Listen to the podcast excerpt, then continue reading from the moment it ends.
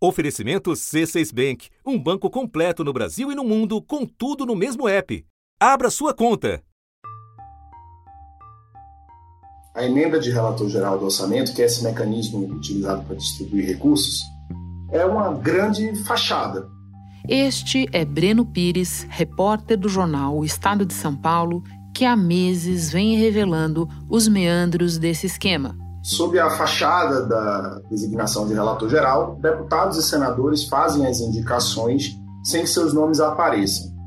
O dinheiro é destinado para propósitos que nem sempre atendem a critérios técnicos, é, normalmente eleitoreiros. Aqui no assunto, duas semanas atrás, ele desenhou o problema. A questão do segredo é porque, se você não conhece o autor de uma indicação, de uma solicitação de repasse, a motivação, né, a ausência dessa informação sobre a motivação torna o processo todo opaco. A própria destinação também não pode ser fiscalizada da maneira mais eficiente. Já na sexta-feira da semana passada, outra convidada do podcast, a colunista Maria Cristina Fernandes, do Valor Econômico, alertou para a insustentabilidade da coisa. Este governo praticamente se reduziu a isso, né?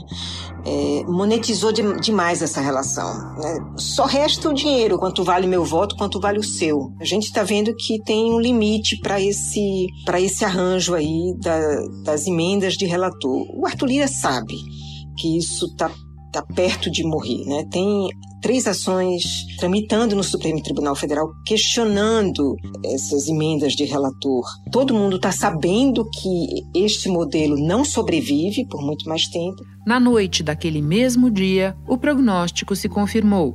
Rosa Weber determinou a imediata suspensão do pagamento das emendas do relator e determinou também que governo federal e Congresso Nacional adotem medidas de transparência para a execução do orçamento. Na decisão, a ministra disse: causa perplexidade a descoberta de que parcela significativa do orçamento da União Federal esteja sendo ofertada a grupo de parlamentares mediante distribuição arbitrária entabulada entre coalizões políticas para que tais congressistas utilizem recursos públicos conforme seus interesses pessoais. A ministra mandou fechar a torneira e esclarecer quem estava recebendo água no exato momento em que o governo e o comando da Câmara precisam desse instrumento para viabilizar a aprovação, em segundo turno, de uma proposta de emenda à Constituição. Na prática, ela fura o teto de gastos para financiar o programa social que Jair Bolsonaro quer apresentar na eleição, além de arranjar mais recursos para emendas parlamentares. Deputados de oposição afirmaram que o governo estava liberando dinheiro de emendas em troca de apoio à PEC dos precatórios. A emenda de relator não foi o único instrumento para o governo conseguir maioria na votação dos precatórios. O presidente da Câmara, Arthur Lira, também usou duas estratégias que estão sendo questionadas no Supremo por parlamentares de cinco partidos. E novamente entra em cena Rosa Weber. Numa outra ação que questiona a validade da aprovação da PEC em primeiro turno, a ministra Rosa Weber do STF deu 24 horas para a Câmara enviar explicações sobre a votação. Rosa Weber é relatora da ação em que sete deputados pedem para o Supremo anular a votação da última quinta-feira, alegando que o presidente da Câmara, Arthur Lira, desrespeitou o regimento interno. Agora, o verdadeiro senhor das emendas ditas de relator corre para tentar desatar o nó. O presidente da Câmara, Arthur Lira, vai ao Supremo Tribunal Federal conversar com o ministro Luiz Fux, que é o presidente da corte, para que Lira tente convencer, enfim, o presidente do Supremo, enfim, de um assunto que ele acha que é institucional, que é justamente essa questão do orçamento secreto. Lembrando que esse assunto vai ser votado por todos os ministros do Supremo, essa decisão liminar da ministra Rosa Weber, no plenário virtual. Votação começa na terça, termina na quarta-feira.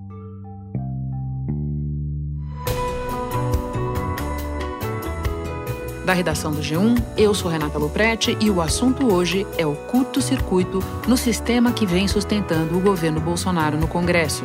Um episódio para entender o que está em jogo e possíveis desfechos do impasse criado com a suspensão do orçamento secreto.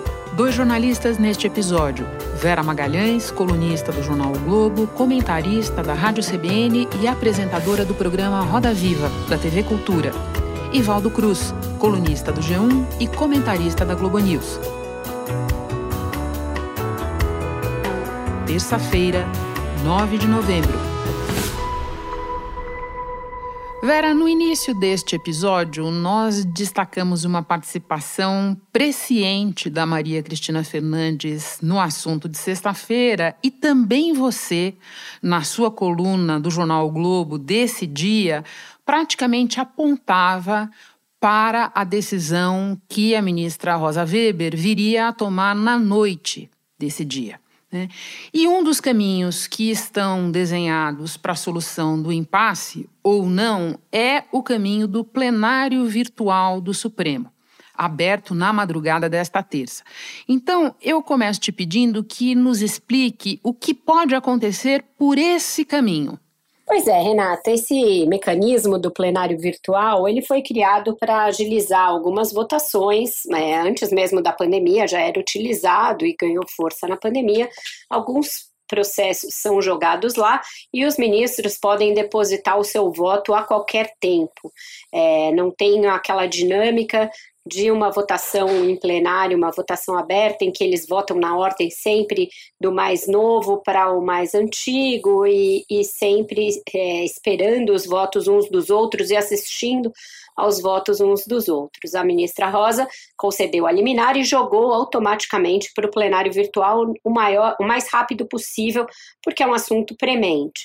É, agora, o que se está fazendo é contando os votos. Quem seriam os ministros é, mais próximos da, da ideia e da decisão da ministra Rosa e quais seriam aqueles que podem vir a abrir alguma divergência ou divergência total em relação a ela. Lembrando que o Supremo está desfalcado, porque até hoje não foi votada a indicação do André Mendonça para a vaga do ministro Marco Aurélio. Então, são só 10 ministros da corte e a ministra tem de obter pelo menos seis votos para ter confirmada a sua decisão, que é tanto pela transparência das emendas do relator, as chamadas emendas de rubrica RP9, quanto também pela suspensão do pagamento até que se dê essa transparência. É, estão sendo buscadas aí modulações à decisão da ministra Rosa. Então, o que se está tentando construir, uma ala do Supremo tenta construir, é uma alternativa em que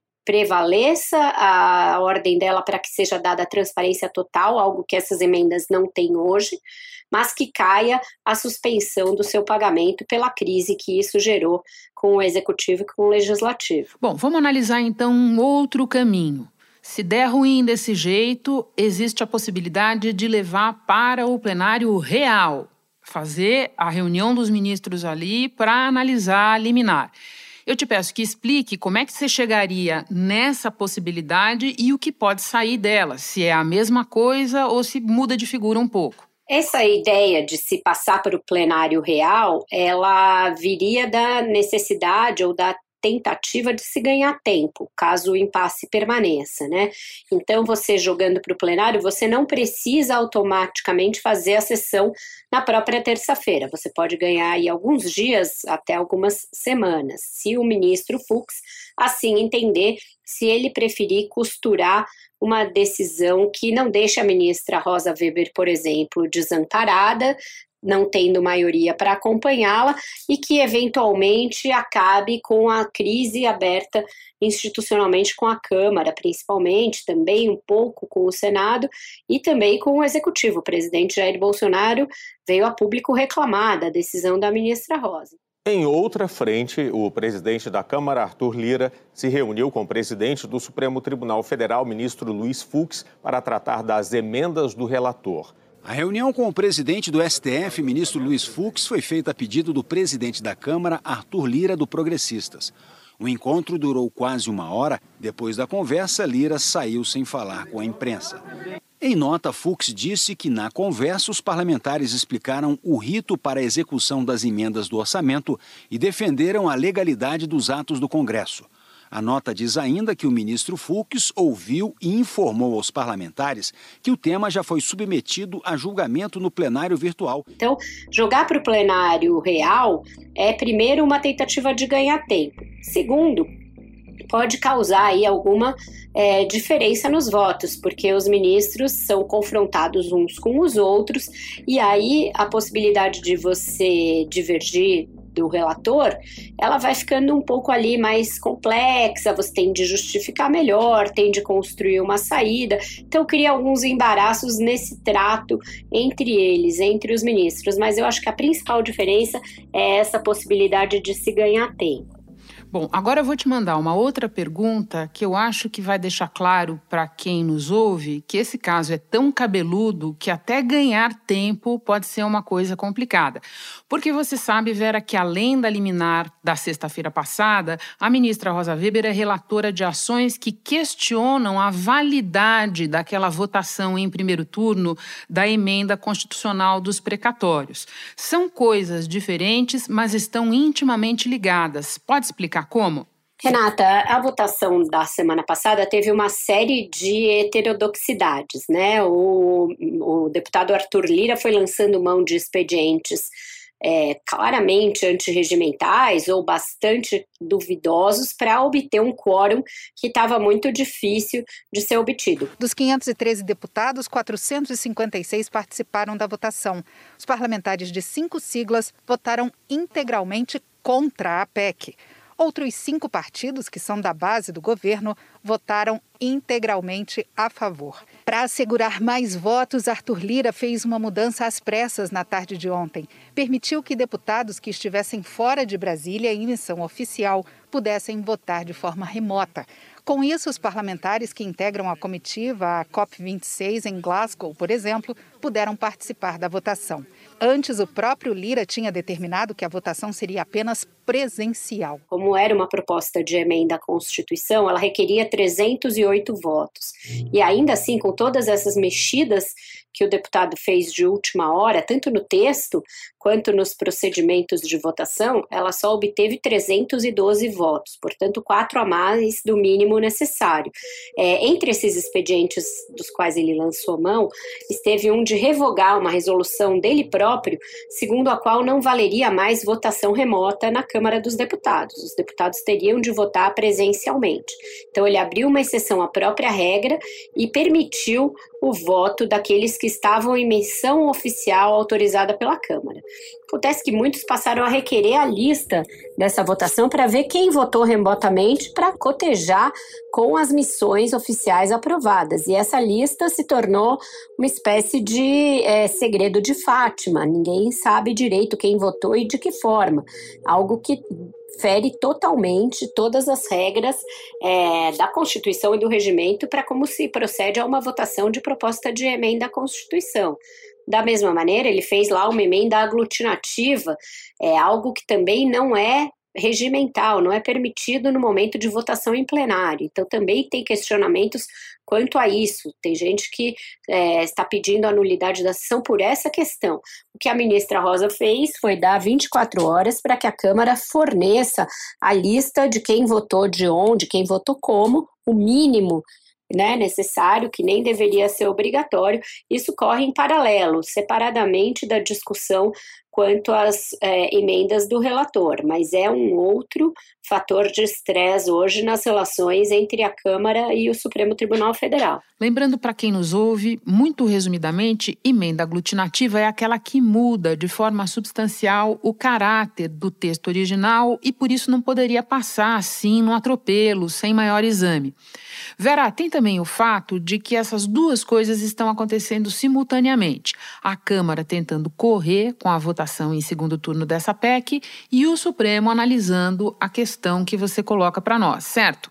Certo, Renata. É, tudo isso coloca em dúvida a possibilidade de votação nesta terça-feira. As duas coisas vão correr em paralelo nesta terça-feira. Vai ser uma espécie de super terça, porque enquanto o Supremo tiver decidindo isso, os ministros estiverem, eles começam a depositar esses votos no plenário virtual a partir de meia-noite. Então, se alguém destacar a votação, ou seja, pedir que ela vá para o plenário real, isso pode acontecer já a partir da meia-noite desta terça.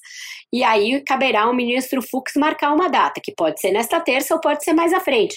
Então, os acontecimentos estão todos em tempo real e a gente não tem sequer segurança de que a votação vá ocorrer, justamente por todos esses fatores ainda em aberto. Vera, para terminar, o presidente Bolsonaro e o deputado Arthur Lira alegam que o Supremo e, no caso, a ministra Rosa Weber, invadiu competência do Congresso ao suspender o pagamento dessas emendas.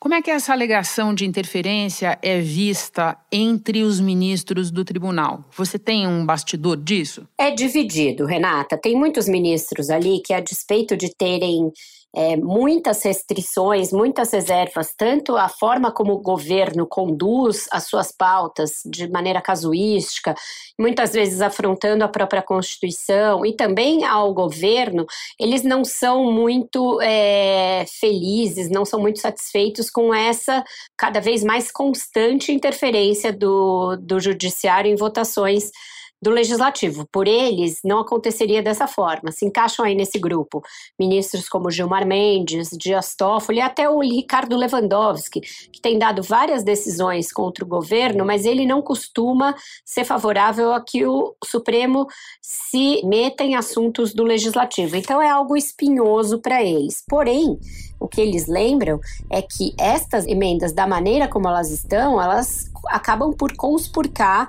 a independência dos poderes, porque é um instrumento muito poderoso, um instrumento realmente secreto, porque ele escapa dos controles da própria Controladoria Geral da União, da do próprio Tribunal de Contas, e acabam fazendo com que prevaleça o governo perante o Supremo na base de uma espécie de compra de votos. Na outra vez em que isso aconteceu, no mensalão, acabou resultando numa ação penal bastante pesada que coube ao próprio Supremo julgar. Da mesma maneira, no mérito, essa PEC também vai ser objeto de contestação lá na frente, porque tem várias inconstitucionalidades sendo alegadas no fato de você adiar dívidas judiciais, de você pedalar em relação ao teto de gastos.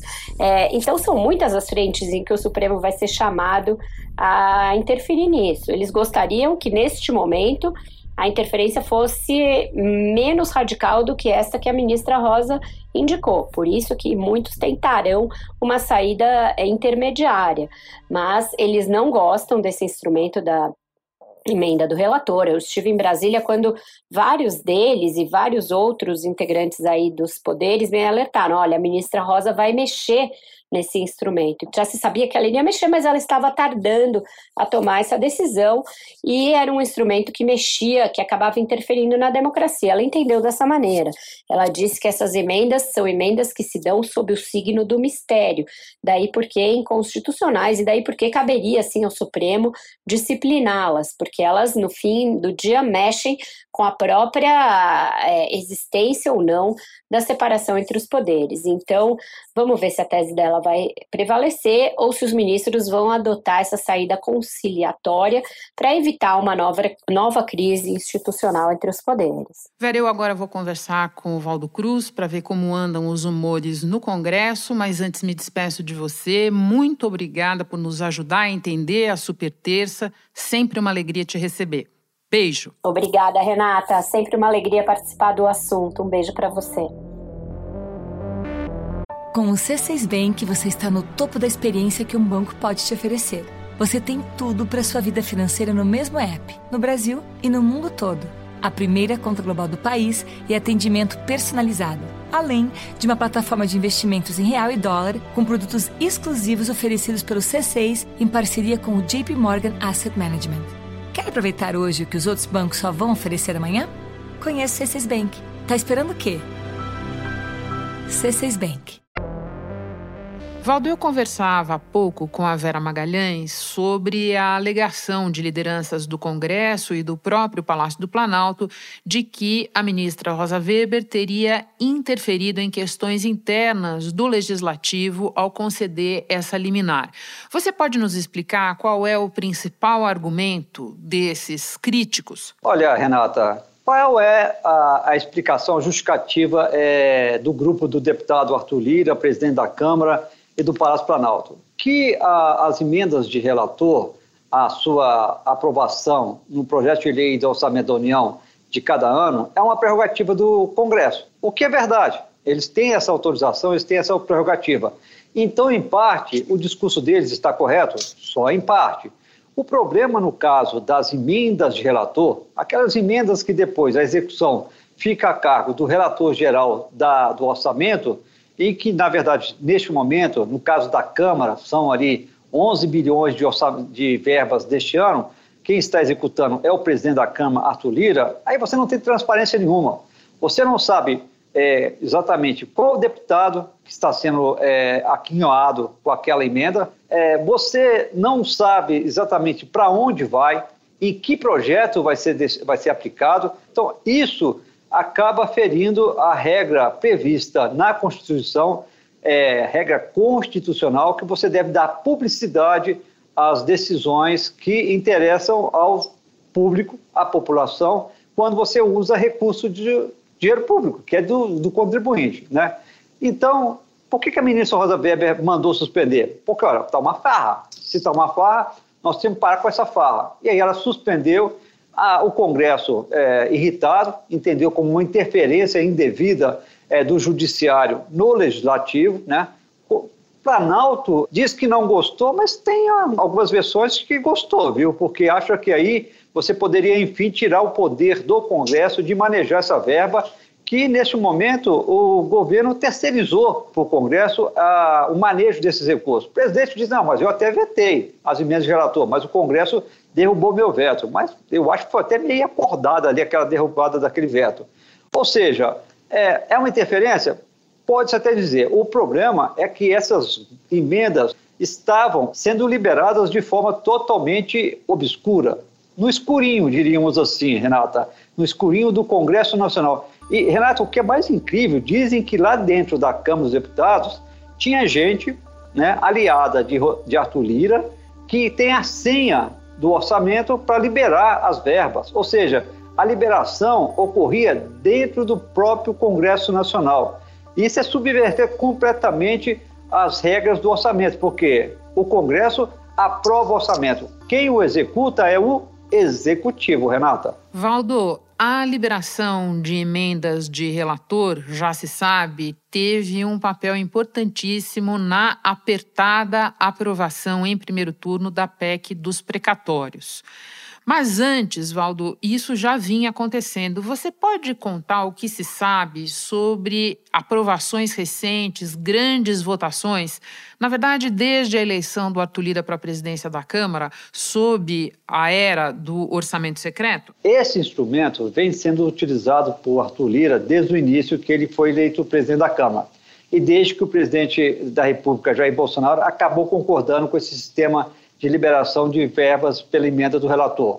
Né? Então, ele usou isso em algumas votações ali, por exemplo, do marco do gás, que ele precisava entregar essa promessa que ele já havia feito ao governo de aprovar, também na questão da independência do Banco Central, mas não funcionou sempre não, é, Renata. Por exemplo, na questão da imunidade parlamentar, que ele queria modificar, ele não conseguiu, né? naquela época, logo após a prisão do deputado Daniel Silveira. Também não conseguiu quando outro tema que gerou muita incerteza ali dentro do Congresso Nacional, que era aquela tentativa de interferência do Legislativo no Ministério Público, aquela mudança ali das regras é, da composição do Conselho Nacional do Ministério Público. Nós temos que obedecer o resultado com relação a isso.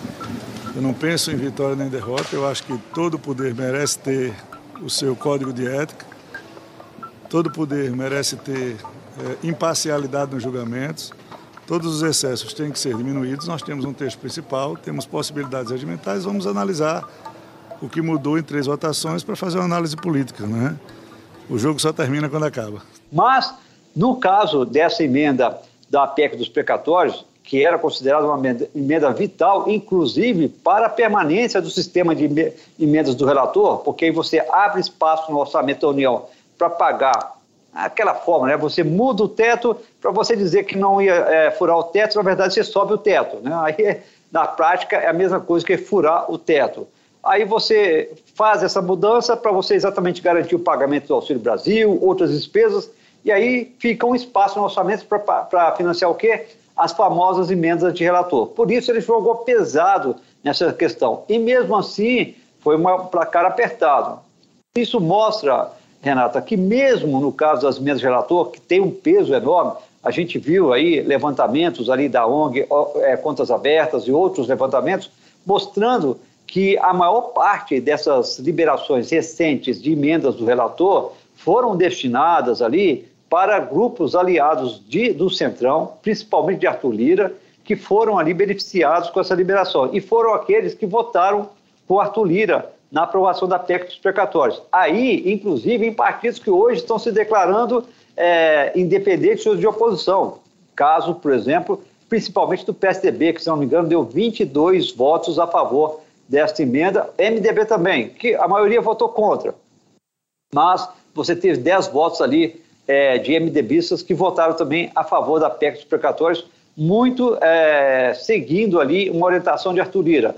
O que está pesando agora, Renata, principalmente, é que ano que vem é ano de eleição, o fundo eleitoral ainda não está aprovado, a verba não vai ser suficiente, segundo os próprios deputados dizem, para todos eles é, realizarem uma campanha que eles consideram uma campanha bem é, fornida para garantir a eleição. Então, por isso, eles estão na mão de quem controla hoje ah, as emendas do relator, que são aí, ainda neste ano, talvez ainda tem mais 5 bilhões de reais para executar. Valdo, faz um pouquinho de previsão do tempo imediata, estou dizendo aqui para nós, previsão do tempo da semana. O líder do governo na Câmara, deputado Ricardo Barros, está dizendo que a votação da PEC dos precatórios em segundo turno vai acontecer de qualquer jeito. Será votada, até porque é, o ativismo político do judiciário ele é sempre permanente e imprevisível. Você acha que isso é o mais provável ou não dá para garantir? Olha, Renata, eu não, eu não vou garantir. Mas só que conversando com alguns deputados, o que eles me disseram? Se você houver, se haver ainda amanhã um clima de incerteza, primeiro, a questão do orçamento secreto, cuja a, a sessão no plenário virtual começa às zero hora de hoje. Você também tem aquele pedido da ministra Rosa Weber para que a Câmara explique como se deu a votação em primeiro turno, se realmente as regras regimentais foram ou não seguidas.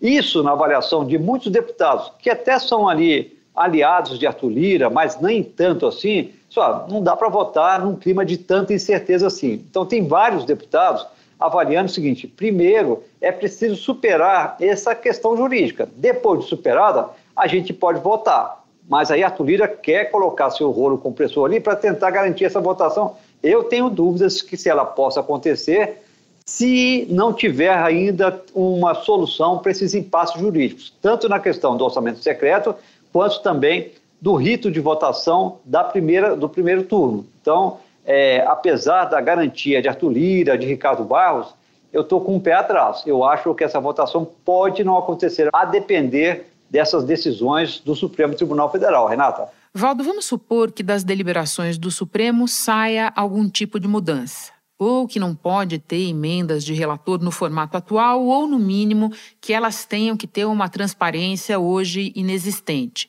Como é que ficaria, nesse cenário, a relação do Palácio do Planalto com a sua base parlamentar? Olha, Renata, dificulta um pouco mais, porque hoje o governo está usando, juntamente com a Lira, as emendas de relator para você atrair votos de é, deputados aliados. Né? Aqueles deputados estão ali querendo votar com o governo para ter aquele estímulo maior, libera-se é, emendas do relator. Neste caso PEC dos precatórios, deputados chegaram a citar que a promessa era de liberar 15 milhões de reais extras para os deputados que decidissem votar a favor da proposta. E ele tinha a tranquilidade seguinte, podia votar e nem teria aquela, aquela relação que a gente costuma publicar, é seguinte, os deputados que votaram com o governo tiveram tanto de emenda liberada. Porque, pelas regras do orçamento secreto, as emendas de relator, isso nem é, era possível saber qual foi o parlamentar que foi beneficiado. Se mudar isso, o governo vai ficar e os parlamentares ficam, ficarão mais, sob uma vigilância maior.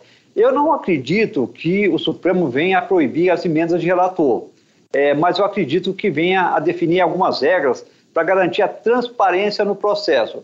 E aí uma questão que deve ser discutida é se o relator geral e ou o presidente da Câmara tem o poder de eles decidirem a liberação dessas emendas, porque é meio que terceirizar a execução do orçamento, em vez de ser o governo que libera o recurso, que empenha o recurso, isso ficar na mão de um parlamentar, ele tem o poder sobre liberar os recursos.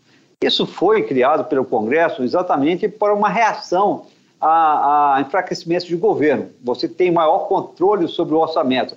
E acabou sendo benéfico para o Planalto, porque aí conseguiu é, ter essa verba para poder atender aliados dentro do Congresso Nacional em votações pontuais. Então, eu acho o seguinte: pode tornar a vida do governo um pouco mais difícil, mas como as emendas relator vão continuar, o que deve acontecer é que o governo vai ser mais alvo de críticas, mas esse governo, pelo que a gente nota, não se preocupa muito com isso não, porque vai acabar continuando a, usar essas emendas de relator para atrair o voto de aliados. Renata. Valdo, muito obrigada pelas explicações todas. Gostei especialmente da tua definição de emenda de relator como um estímulo maior para votar. E muito obrigada por mais uma vez ter encontrado um tempinho no meio do seu corre aí para conversar com o assunto. Bom trabalho. Obrigado, Renata. Até a próxima. Antes de terminar, eu recomendo dois episódios anteriores do assunto úteis para entender o impasse do momento. O de número 566, explicando a origem e a mecânica do orçamento secreto, e o de número 573, que analisa o mapa de votação do primeiro turno da PEC dos precatórios. Este foi o assunto podcast diário disponível no G1, no Globoplay ou na sua plataforma de áudio preferida. Vale a pena seguir o podcast no Spotify ou na Amazon, assinar no Apple Podcasts, se inscrever no Google Podcasts ou no Castbox e favoritar na Deezer. Assim você recebe uma notificação sempre que tiver novo episódio. Eu sou Renata Loprete e fico por aqui. Até o próximo assunto.